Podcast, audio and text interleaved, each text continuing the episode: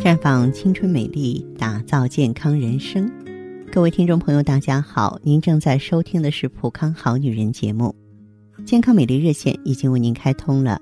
您有任何关于健康养生方面的问题，可以在微信公众号搜索“普康好女人”，普是黄浦江的浦，康是健康的康。添加关注后，直接恢复健康自测，那么您呢就可以对自己身体有一个综合的评判了。我们接下来的话题呢，和大家说一说女人的月经和红枣之间的关联。那么，红枣呢是调经补血的上好佳品，别名大枣、干枣。每天的食用量呢，大约是三十到五十克。最佳的食用方法，除了生吃、泡茶之外呢，还可以拿来炖汤。嗯，红枣呢有。补脾和胃、益气生津的作用，经常用于调理这个胃虚食少啊、气血不足啊。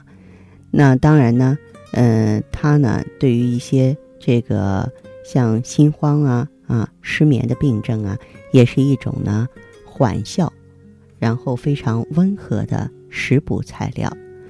常吃红枣的话，能提高免疫力。降低胆固醇，保护肝脏，消除疲劳，改善心肌供血，还真是非常不错的。因为红枣中呢含有多种氨基酸，能够益气补血、健脾和胃。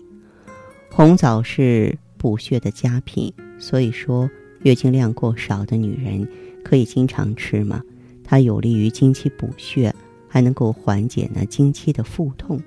对于女性月经不调啊。有一定的食疗作用，但是我们需要注意的是什么呢？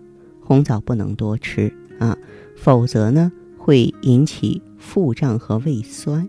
湿热内盛和糖尿病人的话，最好不要吃红枣。再就是胃肠不好的人呢，在吃红枣的时候啊，可以把这个枣皮儿去掉，减轻红枣对消化道的损害。还有枣皮儿中呢。含有丰富的营养素，那你炖汤的时候连皮儿一起炖就好了。那么营养搭配呢，它是非常讲究的。你比方说，嗯，在我们中医的理论当中，红枣加浮小麦，它可以补血润燥；红枣加花生的话，可以补血安神；红枣加板栗呢，可以健脾益气；而红枣和桂圆配合在一起，可以补虚健体。啊。啊，大家可能还没有想到，在这个季节的话呢，红枣和苦瓜还能够啊放在一起。苦瓜一百二十克，红枣四十克，香茅叶少许。把苦瓜切成段儿，挖去瓤和籽儿，锅里放水烧开，倒入苦瓜，煮一分钟呢就可以了。捞出来，红枣呢放到烧开的蒸锅里啊，然后呢煮十五分钟。嗯，红枣呢要去了这个草核，只取枣肉，把这个红枣肉啊剁成泥儿，然后把苦瓜放在盘子里，塞入枣泥儿，放上香茅叶，把苦瓜呢放入烧开的蒸锅当中，用大火再蒸三分钟，到食材熟透了之后啊，取出啊酿苦瓜即可了。吃这款食材的话呢。它可以益气补血、健脾利湿，可以用于呢女性调理月经、增强免疫力，啊，可建议呢经前呢经常食用。还有一款呢，就是红枣南瓜麦片粥，红枣二十克，南瓜两百克，燕麦片呢六十克，冰糖二十五克。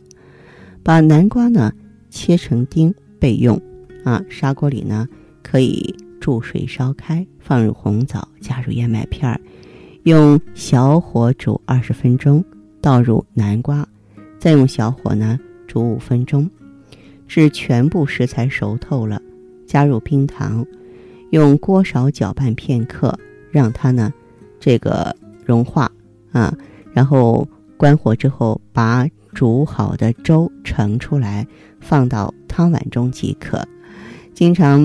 用这个红枣南瓜麦片粥呢，嗯，它可以呢补血益气、消炎止疼、可以用于女性的月经不调和痛经，所以说这款食材呢，在月经期是可以用的。